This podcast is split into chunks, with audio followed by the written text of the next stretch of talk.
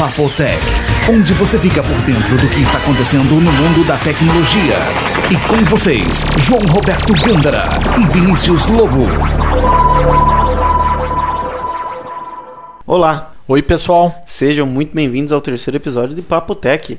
Um episódio hoje cheio de novidades e a primeira já é a enquete. Tá, a enquete que era para estar no ar na semana passada entrou agora nessa quinta-feira e a pergunta é: usar conexão wireless do vizinho é crime? Então entrem lá no papotec.com.br e façam sua votação na enquete. Eu já votei que não, porque se o vizinho deixou ela aberta sem segurança é porque ele quer que a gente use. Eu também votei não. Então, cada Mas- um vota no que três, quiser. Tem três opções: sim, não e depende do uso. Então a pessoa pode estar escolhendo. Outra novidade, e estamos no iTunes, né, João? Isso, a gente já está na loja de músicas da Apple, no iTunes, só que tem um probleminha, eu não sei o motivo. O nosso Papotec ainda não apareceu na lista de diretório dos podcasts Brasília. Mas se você for na loja da Apple e der um search, uma busca, você vai encontrar. Então você põe lá Papotec, procurar, dá para registrar por lá. De qualquer modo, durante a semana a gente vai ver o que, que houve de errado aí, por que não está sendo listado, se é porque demora mesmo, ou se no nosso arquivo XML tem alguma coisa errada. O ícone já está na página do Papo Tech, vai lá no fim, clica no ícone iTunes, pronto, você já registrou o Papo Tech no seu iTunes. É, só de estar no, no iTunes já é uma vitória. Então, para entrar no, na categoria, eu acredito que logo estaremos lá. É, Outra- aí aumenta bastante a audiência. né? Com certeza. Sai de ser só dos amigos e passa para ser pro mundo inteiro, né? Mas sabe que não é só dos amigos, né? Como a gente já está registrado no portal Pod Brasil, já tem muita gente do Brasil entrando no Papo Tech. Foi colocado um contador, né? Você colocou um contador ontem na página. Isso. Ontem, só ontem, das 11 à meia-noite, foram 75 acessos. Então, não é possível que são os nossos amigos, né? É, verdade. Ou os parentes, né? Bom, falando em iPod, falando em iTunes, novidades, dia 12 tem mais uma reunião da Apple, o mesmo evento como o que foi lançado o iPod Nano, o mesmo tipo de convite, só que nesse vem escrito mais uma coisa, another thing. Então o Steve Jobs está preparando alguma coisa para esse evento. Que nós já sabemos o que é. Aparentemente é um novo lançamento. É, a gente já ouviu os rumores, conta aí. Pois é, ficamos sabendo aí, ouvimos falar que vai ser o lançamento do iPod vídeo. Um iPod que além de tocar MP3 ver foto, vai tocar vídeo agora também. Ele tem uma aparência um pouco maior que o iPod comum, o clássico, só que vai apresentar uma tela de LCD de widescreen e um click wheel um pouco menor na direita. Pra dar espaço pra tela, né? Exato. E parece que vai ser mais fino que o tradicional. Eles aprenderam a tecnologia com o Nano. Não vai ser tão fino quanto o Nano, mas vai ser um pouco mais fino que o tradicional. Vai ser HD, vai ser memória? Eu Não acho que é HD, porque já disseram que vai ser com 60 GB, porque pra ficar colocando vídeo tem que ter. É, tem que ser bastante, né? Parece que a Pioneer também lançou um- uma linha nova que Não é que lançou uma linha nova. Eu dei uma olhada na Pioneer. Eles estão lançando um acessório que você conecta o seu iPod nesse acessório e esse acessório é compatível com vários dos CD players de carro dessa linha atual. Você consegue acessar o seu iPod no display do CD player do carro. Então o nome das músicas, tudo acessado por lá, fica muito bacana. Fica muito mais fácil, né? Com certeza. E existem carros também já saindo de fábrica com essa possibilidade, né, João? É, nos Estados Unidos várias marcas já têm iPod Ready. Eles vêm com o adaptador, você conecta e já usa. Agora, para quem não mora nos Estados Unidos, por exemplo, aqui no Brasil, se quiser conectar seu iPod, coloca um desses da Pioneer aí, vai poder comprar o opcional e usar o acessório. Tá. Outra, outra coisa que a gente queria estar falando é sobre um site, Wikipedia. É um site já não tão recente, mas pouca gente conhece. É, eu perguntei para muitas pessoas, ninguém conhece o que é o Wikipedia, então acho que vale a pena falar aqui dele. Então, para quem lembra do Almanac Abril, do Enciclopédia em Carta, que era da Microsoft, é, lançaram algo muito parecido, só que na internet, com itens atualizados diariamente e com foto. O mesmo esquema de uma enciclopédia, só, Só- que na internet. Só que quem faz o A texto, inserção, né? quem faz a inserção dos artigos são os próprios internautas. Então, se a pessoa entra, busca um assunto e não encontra, ela mesmo pode redigir e postar a explicação daquele assunto. Então, para quem tem um domínio maior de inglês aí, pode contar com 800 mil artigos. Isso. Agora, em português, possuem só 80 mil. Mas esse número tende a crescer exponencialmente, né? Outro software que já é antigo também, mas que pouca gente que eu conheço sabe sobre ele é o Google Maps. Quando eu conheci esse Google Maps, eu fiquei encantado, eu perdi horas brincando com isso. Mostrei para alguns amigos que também perderam um tempão olhando, eu acho que vale a pena falar disso aí, porque tem muita gente ainda que não sabe o que é. O Google Maps é um globo que a Google criou. Ela comprou fotos de satélite de uma empresa que chama Keyroll e ela montou um globo com todas essas fotos digitais. Então você consegue dar zoom numa região, numa cidade e ver com detalhes. Por exemplo, você consegue ver São Paulo, ver Campinas, ver o Rio de Janeiro e dar zoom a ponto de ver o Cristo. Ver a pista do aeroporto de Guarulhos, por exemplo. Muito bacana. Você viaja pelo mundo, vai para Paris ver a Torre Eiffel, vai lá para o Cairo e vê as pirâmides do Egito. Muito bacana a versão web. Eles têm a versão software, que é o Google Earth, que você instala na sua máquina. Você precisa ter um, uma banda larga boa, porque ele fica acessando essa base de dados pela internet. Mas é um software que vale a pena dar uma olhada. O link vai estar tá lá.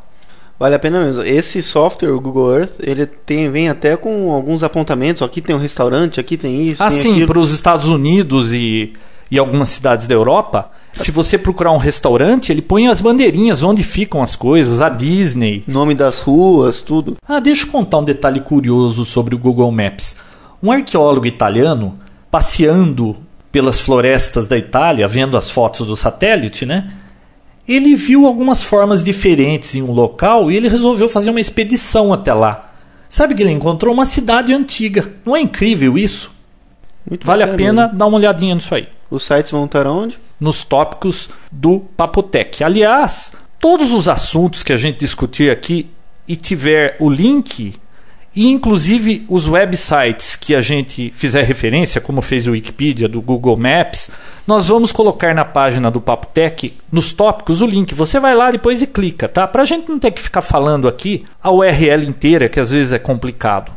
Para encerrar, nós recebemos uma reclamação. Pois é. Uma não, duas. Por que, que os links do Papotec são em inglês? Por quê? Por quê? Por quê? Porque se você precisa pesquisar alguma coisa na internet, 99,9% das páginas estão em inglês. Verdade. E esse ponto 1 um que sobra não é em português, são as outras línguas. Então, quando uma pessoa procura um artigo ou procura uma informação na internet, se ela escreve em inglês, com certeza ela vai encontrar muitas páginas, muitos artigos da informação que ela está procurando. Então, ela tem opções, ela pode ler o artigo de um, o artigo de outro e tirar as conclusões. Agora, se você procura em português, por exemplo, quantas páginas você vai encontrar? Poucas. Como no Wikipedia que a gente falou agora. São quase 80 mil artigos em português, só que em inglês são 800 mil.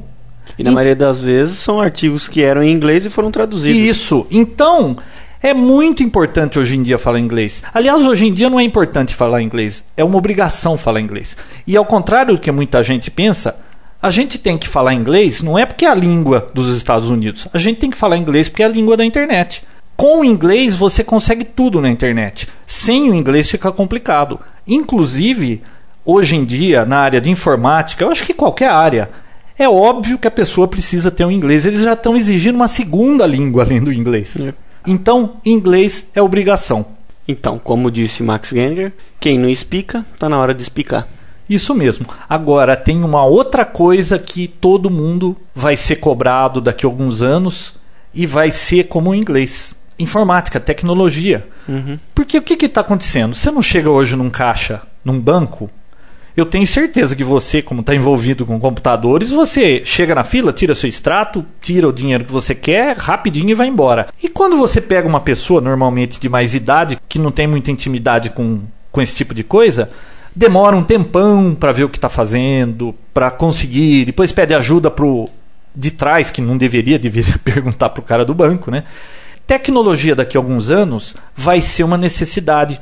Os carros virão com mais acessórios computadorizados.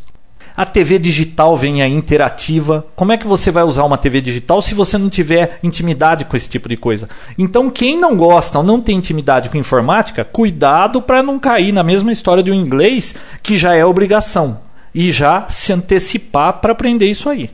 Então, quem não informatica, tá na hora de informaticar. não, não dá certo assim. É. Bom, pessoal, Já falamos demais, agora a gente Chega, né? vai pro assunto principal de hoje, que é. Podcast. Sabe o que eu descobri? Hum. Depois que nós começamos a fazer esse podcast? A maioria das pessoas, a maioria não, eu acho que nenhuma delas, pelo menos as que eu conversei, sabiam o que era podcast. As que eu conheço também, né? O, o pessoal vem até o site para poder fazer o download do, do programa, né? Então o conceito de podcast é, é outro, né, João? É, o podcast. Deixa eu explicar exatamente o que é o podcast. Podcast é um método de publicação de programas de áudio através da internet. Mas não é só isso. Esses programas eles podem ser talk show, tutoriais, noticiários, novela, qualquer coisa que o podcaster, que é a pessoa que criou um podcast, queira criar. Qualquer pessoa pode fazer isso. E esses arquivos normalmente são em MP3. Mas o legal da coisa é mesmo o software agregador, né?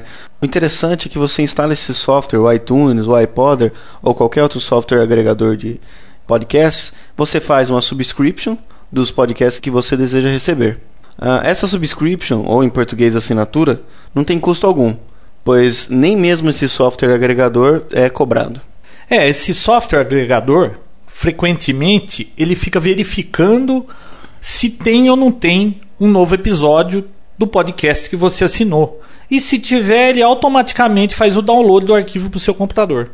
Pois é, o bacana dele é que você não precisa ficar indo lá na página para poder ver se tem coisa nova e fazer o download. Não, esse software vai baixar automaticamente assim que um podcast novo sair. Você pega, pluga o seu MP3 player, ele vai automaticamente transferir para ele e você leva para onde você quiser. No caso do iPod, né? Nos outros MP3 players você simplesmente faz uma transferência desse arquivo para ele e escuta onde você quiser. É, e o interessante também é que já existem milhares de podcasts disponíveis e para tudo quanto é gosto, viu?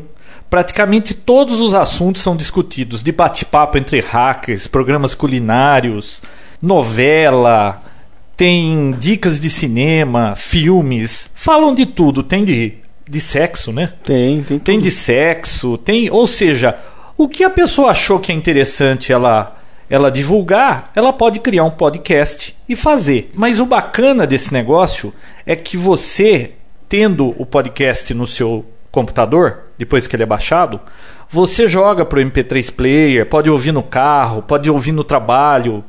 Não, no trabalho não, hein? No caminho do trabalho, né? Porque É. no trabalho aí vai ter gente que não vai gostar, mas tem gente que ouve no trabalho, né? É. Então, você pode ouvir numa caminhada. Então, o legal desse conceito de podcast é que você pode ouvir a hora que você quiser e onde você quiser.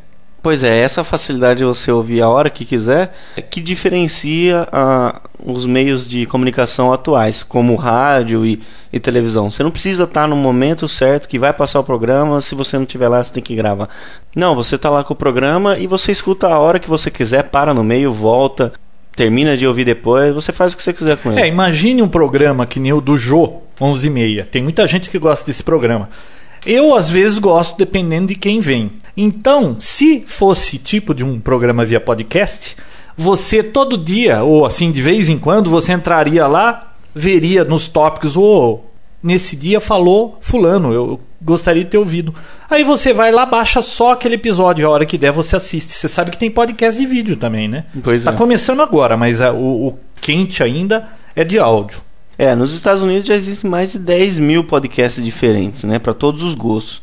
E no Brasil, hoje, com uma pesquisa que a gente acabou fazendo aqui, conseguimos contabilizar menos de 100 podcasts. Mas esse número tende a crescer muito, né? Para contar um pouco da história de como surgiu o podcast, bom, primeiro o nome, né? O nome podcast saiu da mistura do nome iPod e broadcast. iPod é o tocador de MP3 mais popular do mundo. E broadcast, transmissão de rádios ou de TV em inglês. Então eles juntaram e deu podcast. Mas uma uma dúvida que as pessoas têm é: ah, se é podcast, então eu só posso ouvir no MP3 player iPod da Apple? Não. Você pode ouvir em qualquer MP3 player, você pode ouvir no seu micro, você pode ouvir no carro se tiver um tocador de MP3. Não tem nada a ver o nome ser podcast e ser amarrado com o iPod. Qualquer player de MP3 vai rodar o podcast. Isso. Embora transmitir programas de áudio por MP3 já estivesse acontecendo há algum tempo na internet, era aquela rádio web, né? Já tem isso faz tempo, né? É streaming, né? Você. É. Uhum. Já acontecia um tempo atrás aí isso, e mas não pegou esse negócio, porque como é que você descobria quem tinha a informação que você queria, né? Então por isso que não decolou, porque não tinha como você encontrar o assunto que você desejava. Mas quem mudou essa história toda foi um ex-VJ da MTV chamado Adam Curry. Ele que tornou esse método de assinaturas que automatizam o download do podcast popular. Parece que ele entrou em contato com o pessoal que fez qual software agregador que iPodder. iPodder. Uhum. Ele entrou em contato com eles, e eles conseguiram fazer esse sistema aí para que pudesse ser automatizado e quem cria um podcast também pudesse divulgar para que as pessoas baixassem, né? Ah, sabe o que eu acho legal, Vinícius? É, vamos explicar como é que é a publicação desse podcast. O que, que o podcaster precisa fazer para publicar um podcast? Ah, legal. Bom, o- a, a ideia funciona assim, né? O podcaster, que é a pessoa que publica o podcast, é, grava os programas no arquivo MP3, que é um arquivo de áudio já muito conhecido há muito tempo. Passa a divulgar esse programa e publica em vários diretórios, Como Podcast, isso. iTunes, todos eles, como que é o do Brasil? Pod Brasil.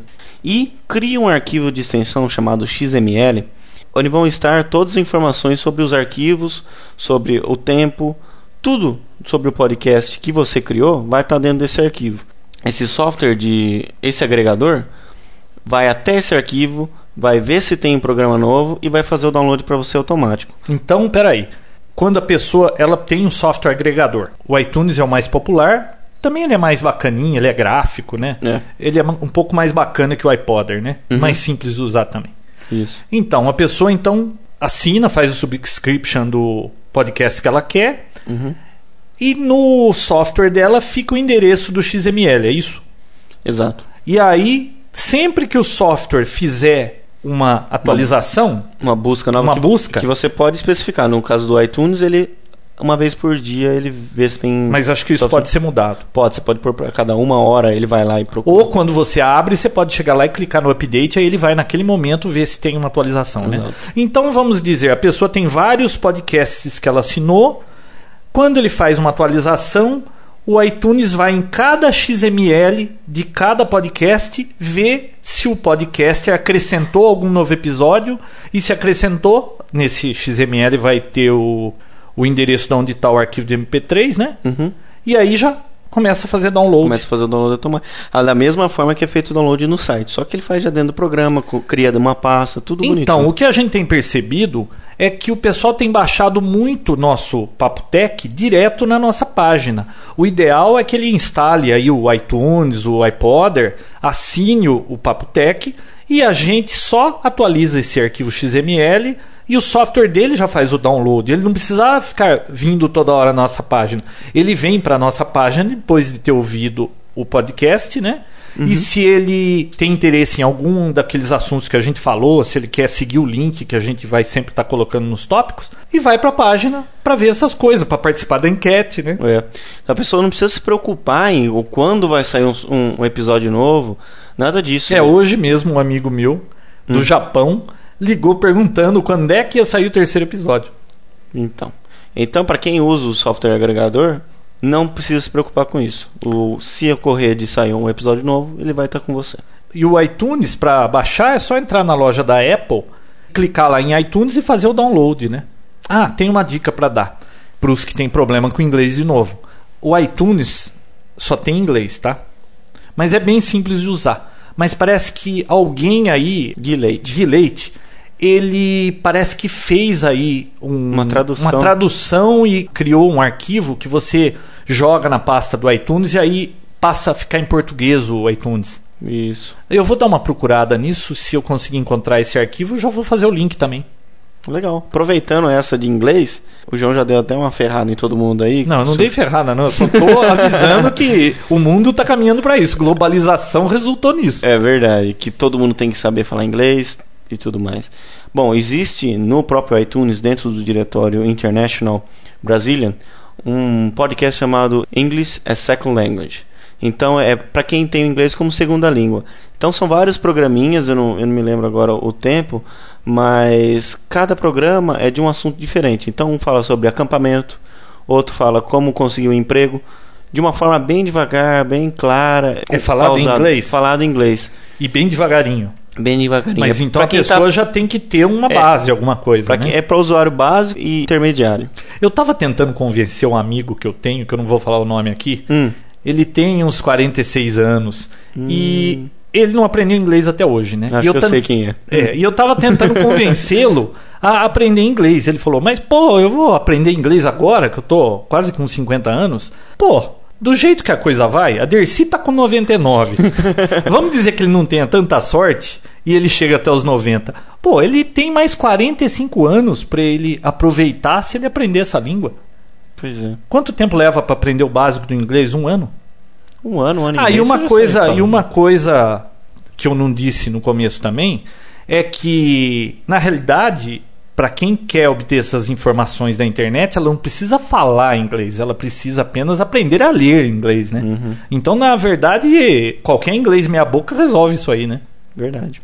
E um bom tradutor, Babylon, essas coisas assim. Uma dica. É. Para quem não conhece, Babylon é um softwarezinho que você roda em background no Windows e quando você está lendo uma página em inglês, tem uma palavra que você não sabe, você clica naquela palavra, ele já abre dizendo em português qual é a palavra. É muito bom. Pega expressão, pega tudo, né? Pega. Tem, tem vários dicionários que você vai acrescentando de gíria, de. Inclusive, não é só para o português, não, viu? Você coloca as línguas que você quer. Você pode ter a tradução para o português, para o espanhol, para o alemão. Francês, tudo Tem que você tudo. Quiser. É muito bacana esse Babylon. A gente coloca o link lá também. Legal. Ah, e só para finalizar, sabe o que, que eu achei bacana quando eu conheci podcast? Hum.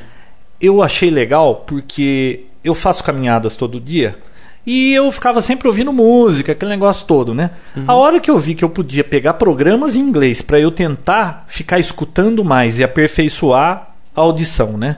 Uhum.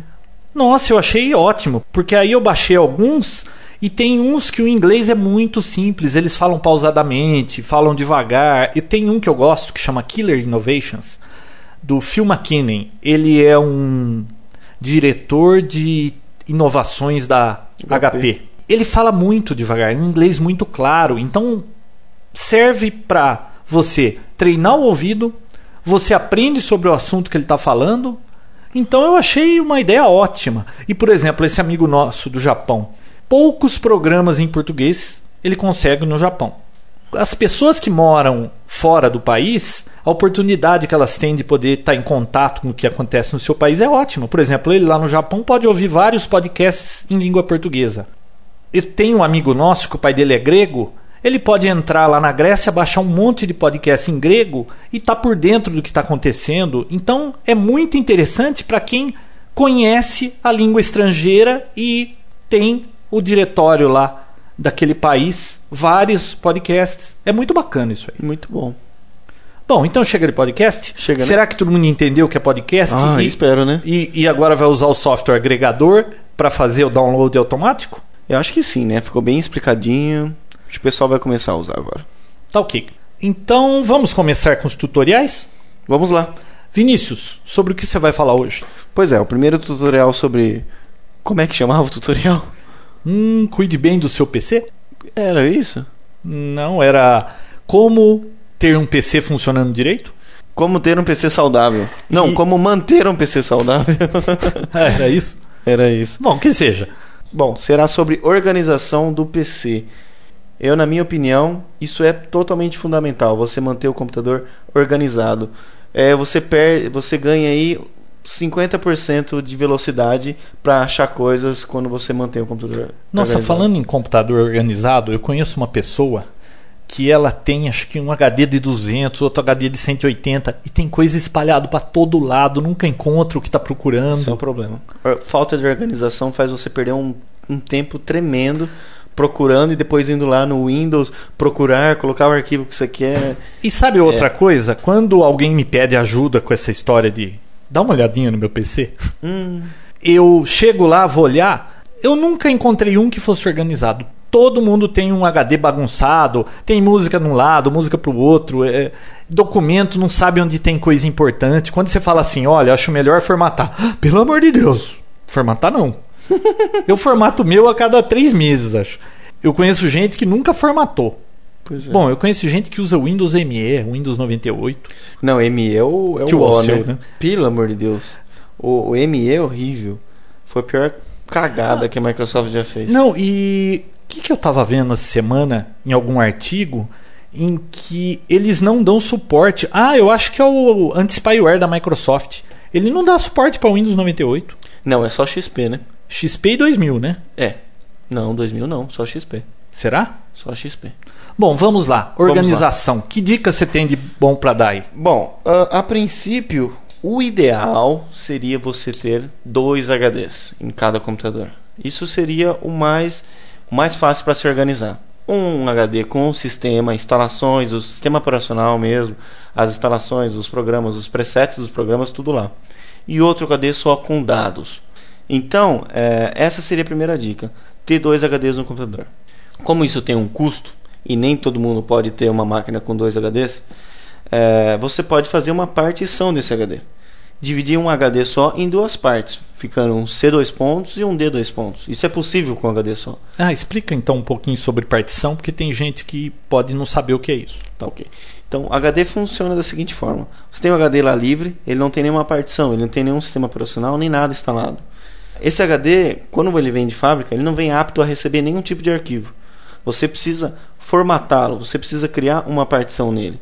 Normalmente as pessoas criam uma só, né? Com o tamanho total Isso. do HD. Isso, aí ficaria o famoso C2 pontos, que é tudo, tem tudo na máquina. Então, se o HD é de 80 GB, ele formata 80 GB no C2 pontos. Perde um pouco, né? Vai para 78, alguma coisa assim.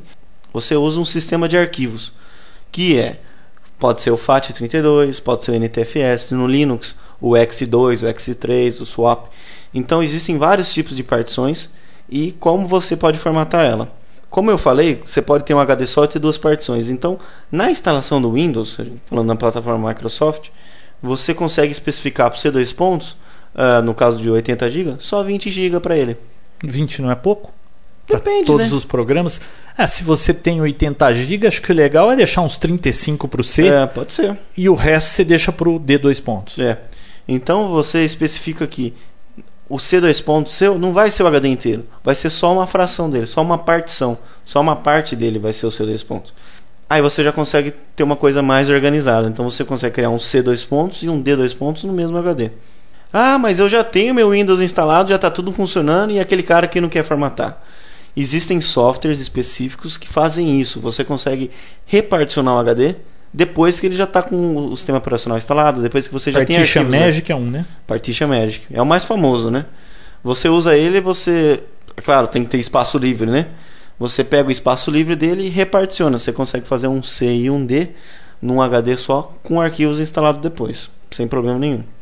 Bom, uma vez tendo as duas partições, você vai fazer a instalação do Windows no seu C2 pontos, que é a partição menor, e começar a gravar tudo: MP3, foto, documento, tudo que envolve arquivos físicos, você utiliza o D2 pontos. Então, o ideal é gravar no C o sistema operacional e fazer as instalações de todos os programas que ele usa. Por exemplo, Isso.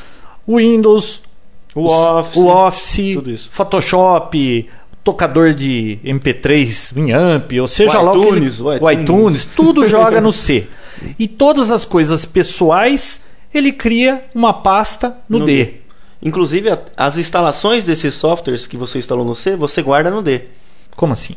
A instalação do iTunes. Você não fez o download do arquivo? Você grava ele no D e instala no Ah, C. sim, você vai lá nas opções e diz que é para salvar os arquivos no D, né? Isso. Não, e a própria instalação do, do programa também. Por uma, uma eventual formatação, você não precisa entrar no site e fazer o download de novo. Você ah, tá com ele sim, lá. você está dizendo o, arquivo que você baixou. Isso, tá, exatamente. o executável para instalação, né? Então, já que a gente tocou nesse assunto, o que, que facilita você ter duas partições? Você poder formatar a máquina a hora que você quiser e não perder esses arquivos. Sabe como funciona a minha? Hum. Eu tenho um HD de 80 GB que está particionado 40 para o C, 40 para o D. Uhum. Então, todos esses softwares, do jeito que você falou, eu jogo no C. O meu D, eu criei um My Documents em que eu tenho uma pastinha para tudo quanto é arquivo MP3, uma pastinha para todas as fotografias de 2005, uma pastinha para softwares e assim por diante. Eu vou criando pastas. Uhum. E aí eu tenho mais um HD de 200 GB, que é o E. Uhum. Toda semana o meu Outlook me avisa, hoje é dia de backup, toda sexta-feira.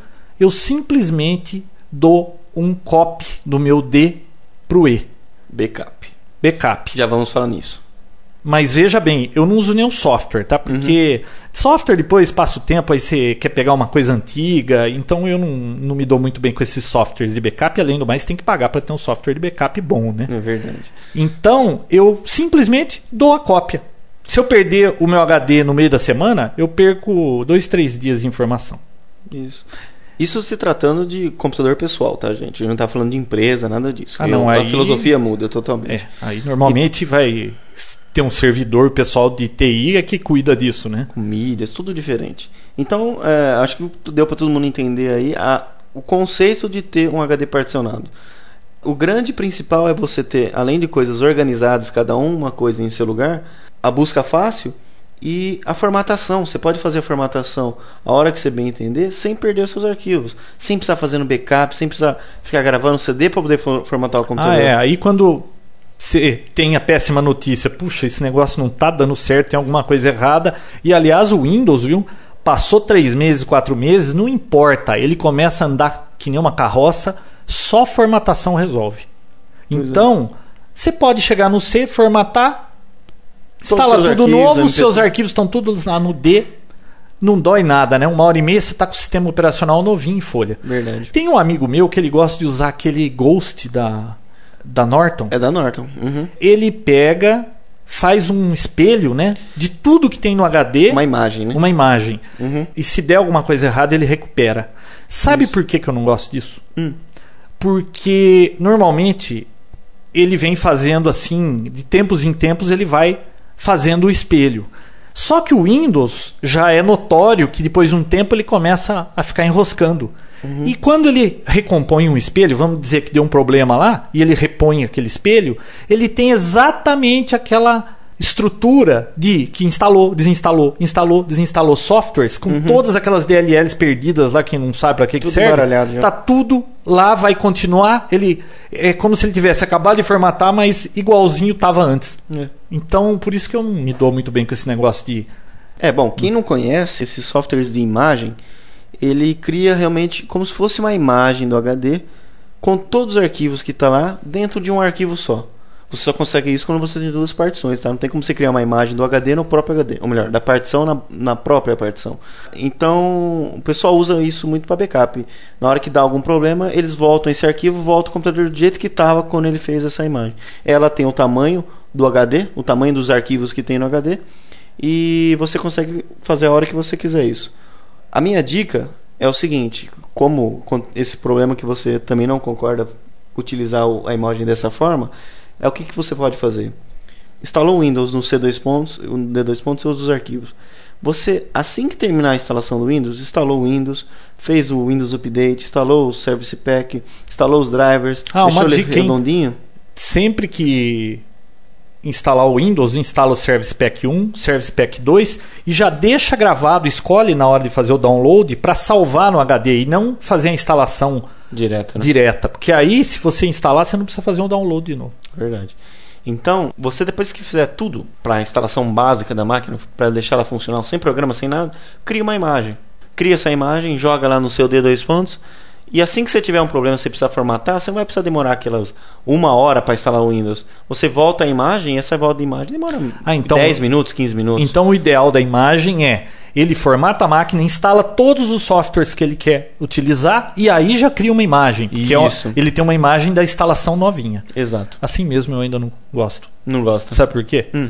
Toda vez que eu formato, eu mudo de ideia dos softwares que eu quero ter na máquina. É, tá certo. Não, antes de instalar softwares, eu- como eu falei, Hum. Windows, drivers, update do Windows, só. Ah, tá. Tá. Deixa, né, instalar Legal. software não adianta. Que nem Hum. você instala, tem o Office lá 2000, você, na hora que você vai voltar já tem o, você já tem o XP, você vai precisar desinstalar para instalar o novo? É. Não, deixa ele cru, o Windows sem nada.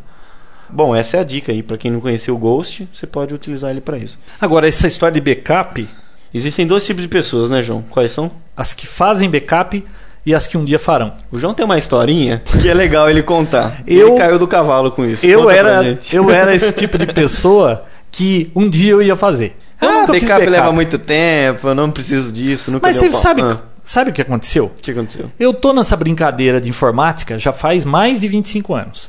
É. Nunca perdi nada. Você acredita nisso? Eu Sorte. nunca tinha perdido nada. Ah, até que... No ano passado, deu uma pane no meu HD, Hum. começou a fazer clique, clique, clique. Eu falei, Bater a agulha. o que está acontecendo com esse HD? Ah, deu mais 5 minutos, morreu o HD. O que, que aconteceu? Eu tinha backup, mas o meu backup era daquela época que eu não era muito assim com backup, né? Hum, Tinha mais de um mês. Tinha uns três softwares que eu havia feito que eu perdi. Tinha documentos que eu perdi. Aí o que, que aconteceu? Nossa, mas saiu caro essa brincadeira, viu? Porque aí o HD morreu. Aí eu fiquei na dúvida: puxa, será que foi a placa do HD que morreu ou foi o HD realmente? Encomendei um HD igualzinho do mesmo modelo para tentar tirar a placa e colocar no outro. Quando chegou o HD, a placa era Hum. diferente. Você acredita que a placa era diferente? Era atualizado? Era o mesmo modelo de HD e a placa era diferente. Foi refeita a placa, não servia. Bom, falei, então não adianta. Fui até a Santa Efigênia, corri tudo quanto é lojinha até achar outro HD com a mesma placa do meu. Sei. Comprei, cheguei aqui, inverti as placas, Pim. nada. Aí, aquela novela, né? Vamos tentar abrir isso para ver no que dá? Nunca abra um HD. Abriu, perdeu. Perdeu. Tem empresas Especializado. nisso, especializadas que você manda o HD, eles recuperam. O HD pode ter caído dentro d'água, eles conseguem ler, é, eles chegam até a utilizar microscópio para conseguir ver bit a bit do que tem ali. né? É incrível. Tá? Mas é um serviço muito caro. Na época eles me pediram 3 mil reais para recuperar o meu HD. É. Aí eu falei assim: não, eu trabalho uma semana, refaço tudo que eu perdi, eu não perco 3 mil reais, né? Uhum. Então, sempre tem uma maneira de recuperar o HD. Mas custa muito caro. Então, o mais barato é fazer backup. E tem outra coisa interessante, viu? Uma dica, né? De quando É. a pessoa vende o computador. É, cuidado. Você falou que ia dizer isso? É. Bom, eh, vendeu o computador, ah, vou formatar para entregar pro cara. Isso é um grande problema quando se trata de empresa. Todos aqueles computadores velhos do, do pessoal de administração, ah, vamos dar embora esses computadores aqui, vamos pegar tudo Pentium 4. E entrega o computador, é claro, o cara do CPD não, vamos formatar para não, não dar problema. Para ninguém descobrir o que nós temos neles, né? Você pega uma formatação simples, você pega qualquer software como o Easy Recovery, você recupera tudo que estava antes da máquina. É que na realidade, quando ele formata, ele só vai na tabela diz- onde diz onde estão os arquivos e apaga aquela tabela. Mas na realidade ele não apagou os arquivos. Os arquivos estão lá, eles estão sem index. É como funciona quando você apaga um arquivo. Quando você apaga um arquivo, você não vai lá simplesmente. O HD não vai com, com a cabeça até onde está o arquivo e a passa, passa uma borracha em cima. Não é assim. Ele vai na tabela, que geralmente é no começo do HD, acha o arquivo na lista. Ah, ele está aqui com o endereço tal. Apaga o endereço e fala que o arquivo não existe mais. Aquela posição da tabela está livre, aquele endereço está livre. Se vier gravar outro programa, ele joga em cima. Grava em cima. Se gravar outro programa. Exato. Mas só dá um format não apaga nada. Não apaga nada. Então o ideal para isso existem softwares, né? É, existem alguns softwares, geralmente da própria marca do HD, que fazem um processo chamado zero fio ou formatação física. Ele vai bit a bit enchendo o HD de zero.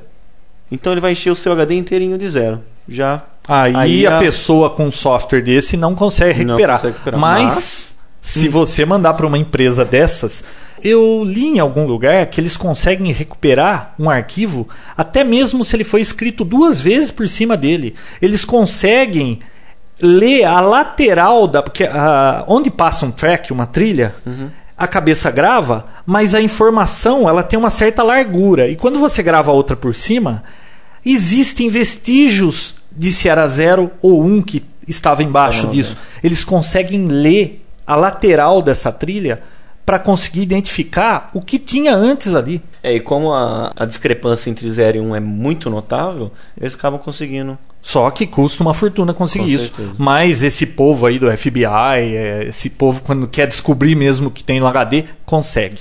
Então, dica: você é de empresa, você tem arquivos perigosos na sua máquina, não venda seu HD. Outra dica: nunca compre um HD usado. HD usado pode ter um dia de uso como cinco anos de uso. Principalmente no Mercado Livre. Eu tenho um amigo que comprou um HD no Mercado Livre. Pô, o cara falou que tava tudo em ordem, chegou aqui cheio de bloco. Cara, não existe isso. Cheio de bloco? Cheio de bloco. Ah, o que, que é bloco? É. A forma que o HD é gravado é em clusters, né? Em segmentinhos ele é gravado. Quando ocorre um problema físico no HD, um desses clusters, ou vários deles, acabam não conseguindo mais receber informação. Ele não consegue mais Ler o que está naquele cluster. nem ler nem gravar. Então ele se transforma em bad block. Então são blocos. Então no índice, o software do HD marca que aquele endereço não é mais para ser utilizado porque ele está bad block. Exato.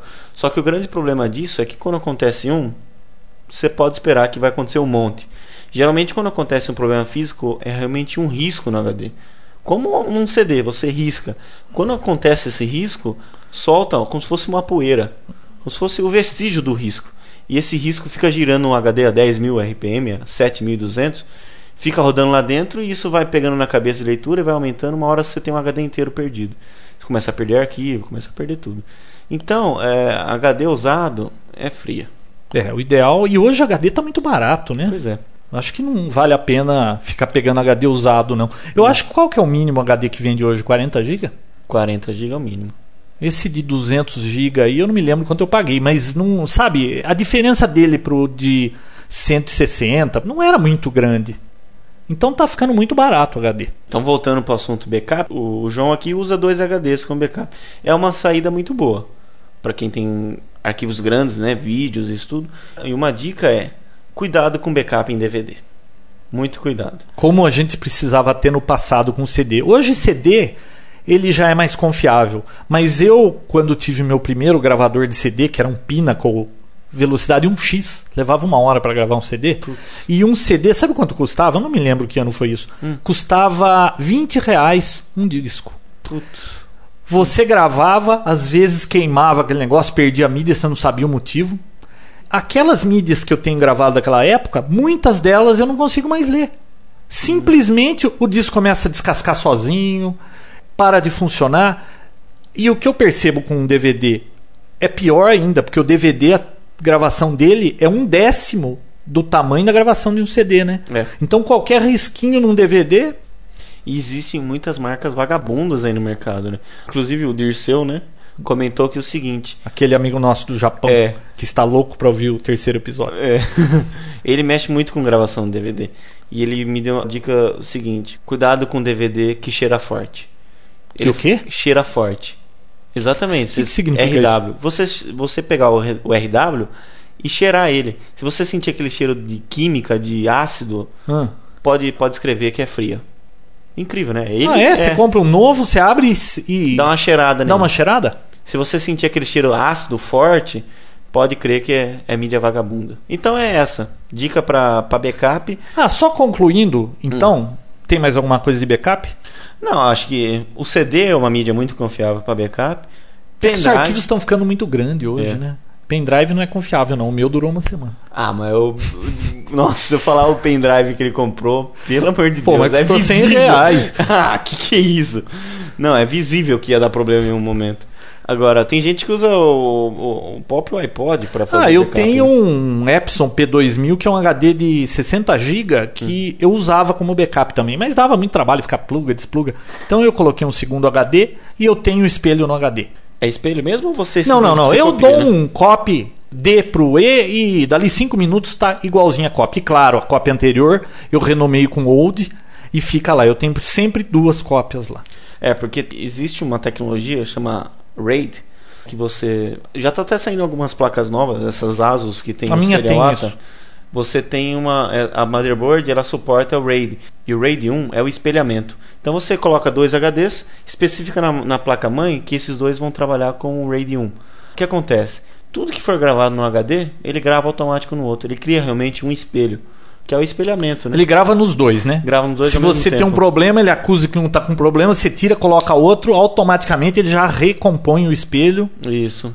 Então, para o usuário, né, sem, não vamos falar de empresa, né, que é outro, como a gente já falou, outra filosofia. Para o usuário, doméstico, o espelhamento, para quem tem muito medo, tem muitos arquivos, muitas fotos e tem medo de perder isso, o espelhamento é uma, é uma solução muito boa e não tão cara. Só que você perde um HD. Você tem dois HD de 200 GB, você não vai ficar com 400 GB, você vai ficar com 200 GB só, porque vai gravar nos dois. Tempo de acesso é o mesmo? É a mesma, mesma coisa? coisa? Não mesma muda coisa. nada. Você nem ganha nem perde velocidade. No RAID 5, Hum. que já é mais servidor, mais para empresa, você grava em três HDs ao mesmo tempo. Aí sim você ganha, né? Você ganha na velocidade de gravar e de leitura. Já que a gente está falando de HD, deixa eu dar mais uma dica aqui. Uma coisa interessante para se fazer num PC, numa base semanal, é rodar um defragmentador do disco. Isso o é Windows tem um, não é muito lá grande coisa. Eu uso aqui o. De skipper? Não, não, não. Não? O meu não é de Skipper, não. É um de outra marca, eu não estou me lembrando agora. Uhum. Mas o que, que acontece? Você grava um arquivo de 10 mega. Aí depois você grava mais um de 30 mega. Aí você deleta esse 10 mega. Aquele lugar onde ele foi gravado é marcado na tabela que está livre. Aí você vem para gravar um outro arquivo de 100. Ele começa a gravar nesse espaço de 10 mega, estourou o espaço, ele fala, ó, a continuação desse arquivo está lá no fim. Aí ele grava o resto em outro lugar. Então, na realidade, o que, que acontece? A hora que o seu HD vai ler, ele lê um pedaço do arquivo aqui, outro pedaço lá, depois volta para cá, porque o HD fica cheio de buracos de arquivos que você vai apagando e ele tem que aproveitar tudo aquilo. Isso porque o João deu um exemplo de quebrar em duas vezes só. É. Mas na maioria das vezes, centenas vezes. ele É, o quebra, arquivo fica espalhado pelo É. HD. E na hora da leitura disso aí, demora demais. Então esses softwares que defragmentam o HD, pega onde está todos os pedaços desse arquivo. Copia para um lugar em branco inteiro, libera espaço, joga aquilo ali tudo na sequência. O micro roda mais depressa e é perceptível. Depois que você roda o, o defragmentador, fica mais rápido. Isso é uma outra coisa que vale a pena fazer no micro. Vou colocar nos tópicos esse Disk Keeper e, Esse o outro, outro. software que eu uso, que eu não lembro o nome, para o pessoal dar uma olhadinha lá. Tem.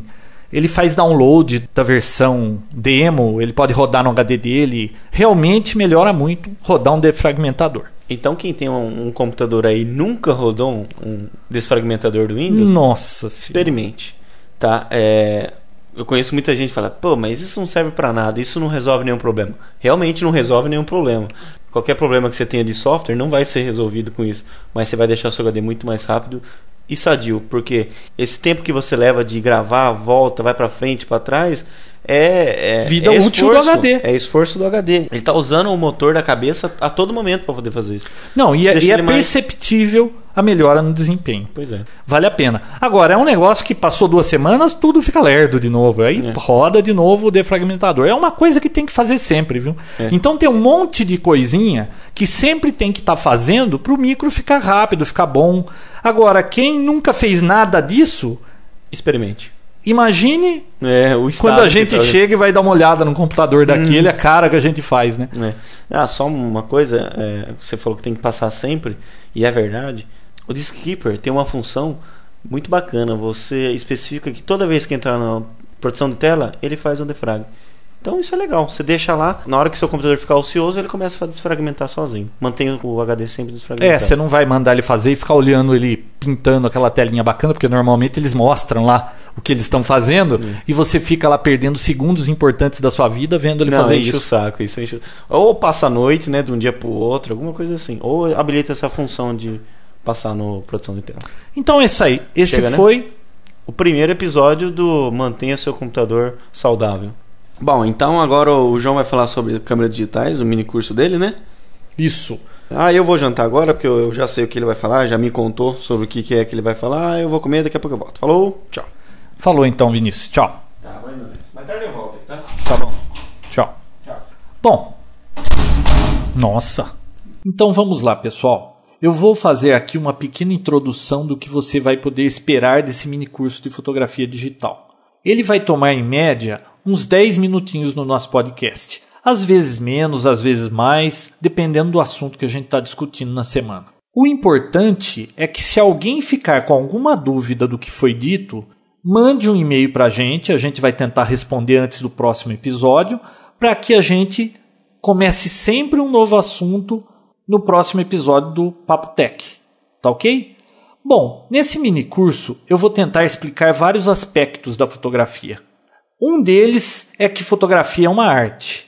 nem sempre ter a melhor câmera fotográfica garante que você vai ter boas fotos. Eu tenho uma amiga que ela tem uma câmera digital muito simples, é 3 megapixels, se eu não me engano. Ela mal conhece os recursos avançados da câmera, mas ela tira fotos ótimas. Ela tem dom para isso.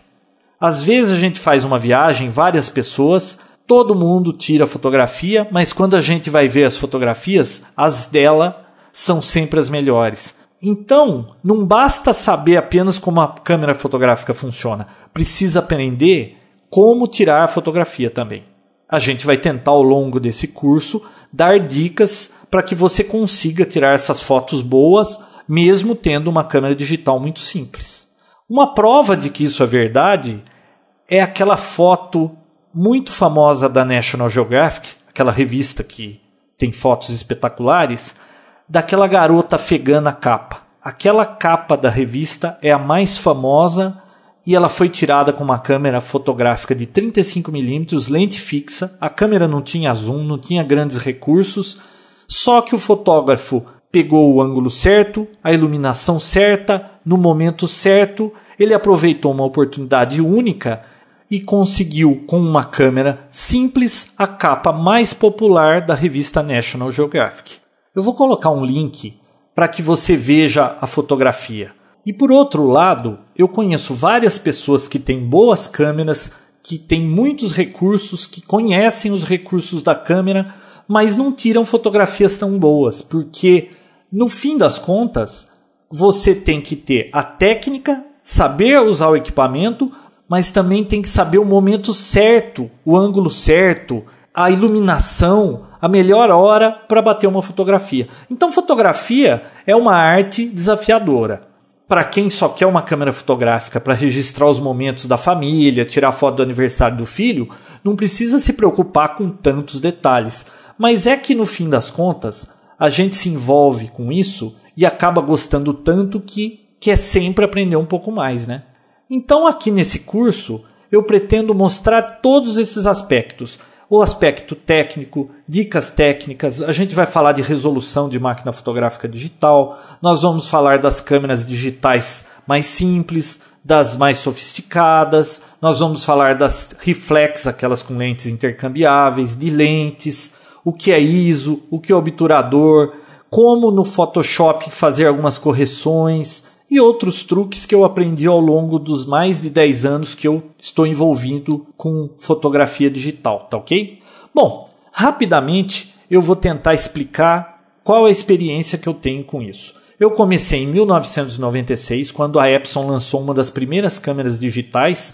Na época ela era muito simples, tá? 640 por 480 a resolução. Ela não tinha zoom, o cartão de memória era interno, você não poderia expandir aquele cartão, mas era o máximo. Eu não precisava gastar dinheiro com filme e nem com revelação. Desde então, de 96 até 2003, eu tive várias câmeras fotográficas, chegava a trocar duas vezes por ano, de tanto que eu me envolvi com esse hobby. E eu acumulei, nesse tempo, 30 mil fotos digitais. Agora, o curioso: em 2003 eu comprei uma nova câmera fotográfica, uma Canon Digital Rebel, e mudou tudo. Porque essa nova câmera diminuía o shutter lag. Shutter lag, para quem não sabe, é aquele tempo em que você pressiona o botão do obturador para tirar uma fotografia e que a câmera realmente bate a fotografia. Existe um atraso. Você aperta aqui, mas a câmera demora um pouquinho para bater a foto todo mundo que tem uma câmera digital dessas mais simples sabe que existe esse atraso e que muitas vezes a gente perde fotografia por causa disso. Você vai bater foto de uma criança que não para no lugar, você aperta, ela já está a 10 metros, pá, você bate a foto da parede. Isso era uma coisa frustrante nas câmeras fotográficas. Só que a Digital Rebel acabou com isso. O shutter lag dela era muito baixo. Você apertava, ela praticamente batia a foto no mesmo instante. Então, no tempo que eu fiquei com essa Digital Rebel, que foi de 2003 até novembro de 2004, eu acumulei 14 mil fotos. Veja bem, de 96 a 2003, 30 mil com várias câmeras. De 2003 a novembro de 2004, 14 mil. Metade do que eu tirei com todas as outras, por causa da velocidade que essa câmera permitia que a gente tirasse fotos. Em 2004, no finalzinho do ano, eu troquei por aquela Canon 20D, que era uma reflex também e que tirava bem mais fotos do que a Digital Rebel. Para você ter uma ideia, ela bate 5 fotos por segundo. Então, com essa daí, eu já tirei mais 9 mil. Eu já acumulei mais de 60 mil fotos. Ao longo desse tempo todo, da experiência de ter tirado todas essas fotos, dos vários livros de fotografia que eu li, porque eu me envolvi muito com esse assunto, então eu queria sempre saber um pouco mais. E sempre entrei em fóruns de discussão sobre fotografia, e sempre que eu posso, eu estou tirando fotografia. Tem gente que faz uma viagem e leva uma câmera fotográfica para aproveitar e tirar algumas fotos. Eu faço ao contrário. Eu saio para tirar fotografia e por conta disso eu viajo. Então, isso que difere alguém que usa câmera fotográfica apenas para registrar alguns eventos e de quem realmente é fanático por fotografia, tá bom? Esse hobby me distrai muito. Ultimamente, eu tenho feito alguns trabalhos, embora possam ser considerados profissionais, mas para mim isso é um hobby. Inclusive, eu já tenho fotos em alguns jornais, algumas revistas. Na Casa Mix, edição Brasil desse mês aqui, tem 12 fotos que eu tirei. Então, é um hobby gratificante. Bom, vamos entrar no primeiro assunto desse mini curso de fotografia antes que acabe o nosso tempo. Hoje, pelo jeito, vai passar um pouco mais dos 10 minutinhos. Hoje a gente vai falar das vantagens da câmera digital sobre a câmera tradicional.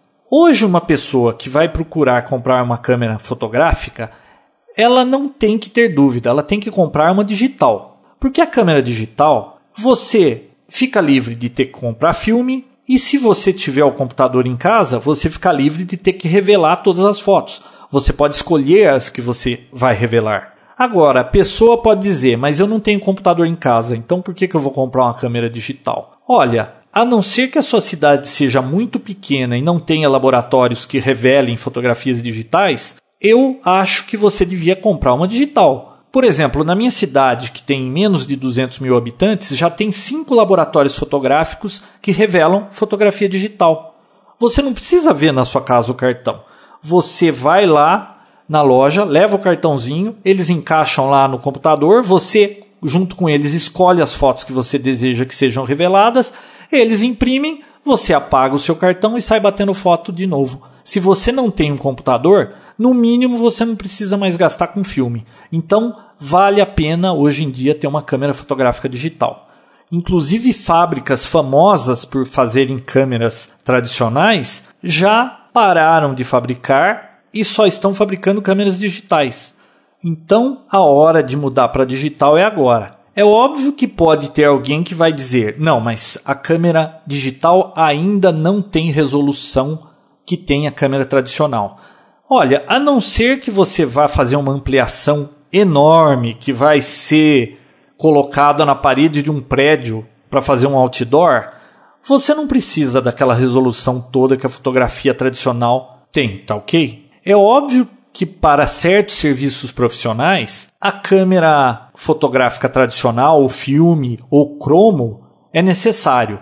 Mas para os usuários normais, para quem vai tirar fotografia por hobby, apenas para álbum de família, não há essa necessidade. A câmera digital vai te satisfazer plenamente, tenho certeza disso. Bom, pessoal, já deu os 10 minutos. Semana que vem nós vamos falar sobre que câmera comprar. Se você é um fotógrafo iniciante, intermediário ou avançado. Se bem que o usuário avançado normalmente sabe que câmera ele vai querer comprar, tá bom? A gente vai discutir então sobre os tipos de câmera e que resolução você precisa. Será que vale a pena gastar dinheiro numa câmera com uma resolução muito alta? Que diferença faz isso? Será que a minha foto vai ficar muito melhor porque a câmera tem uma resolução melhor? Então, semana que vem, a gente discute esse assunto. E aí, terminou? Terminei. Pô, deu tempo certinho. Parece até que isso aqui foi montagem. Parece. Viu, sabe, passei na frente da TV, sabe o que tá passando agora? Não. Bob Esponja. O melhor programa da TV brasileira hoje em dia. na sua opinião, né? Ah, você sabe que eu não vejo mais jornal, não vejo mais nada, né? porque ou é mensalão, e agora para tirar a atenção do mensalão, fica se você vai votar sim ou não pro negócio das armas, aí já me deixa estressado. Estresse total esse negócio. Então, né, ó, melhor programa hoje na televisão, Bob Esponja. Passa 12h30 no Nickelodeon. Todo dia eu trago as crianças da escola, a gente vai assistir Bob Esponja.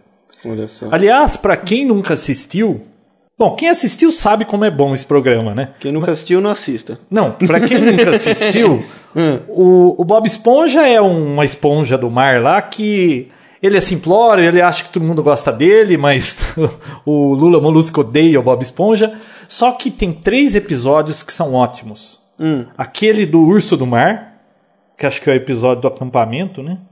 eu nunca assisti. O do clube do Bob Esponja, que eles caem lá numa floresta e fica perdido esperando salvamento. Muito bom esse episódio. Também nunca assisti. E um outro episódio é o do Lula Molusco, que fica de saco cheio deles e muda para uma cidade onde todo mundo é igual a ele. Ah, esse eu vi. Muito jóia. Esse é bom, Aliás, né? quem gosta de Bob Esponja, tá lançando agora a primeira temporada completa, 40 episódios. Eu vi lá na Saraiva, acho que 74 reais. Já sei o que eu vou ganhar no Dia das Crianças. Putz, não acredito. É muito bom.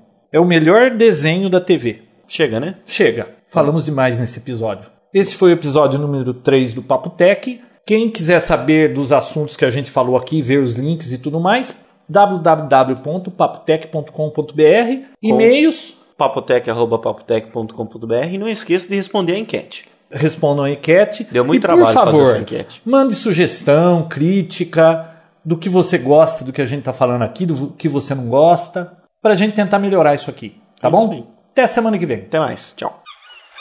Vocês estão prontas, crianças? Estamos, capitão! Eu não ouvi direito. Estamos, capitão! Oh, vive no abacaxi e mora no mar. Tem a cor amarela e espirra água. Que nenhuma bobagem é o que você quer. Onde a Bruna já morde problemas com peixes. Todos juntos. Bob Esponja, calça quadrada. Bob Esponja, calça quadrada. Bob Esponja, calça quadrada. Bob Esponja, calça quadrada. Bob Esponja Calça Quadrada. Papotec, onde você fica por dentro do que está acontecendo no mundo da tecnologia, estará de volta na próxima semana com mais um episódio inédito.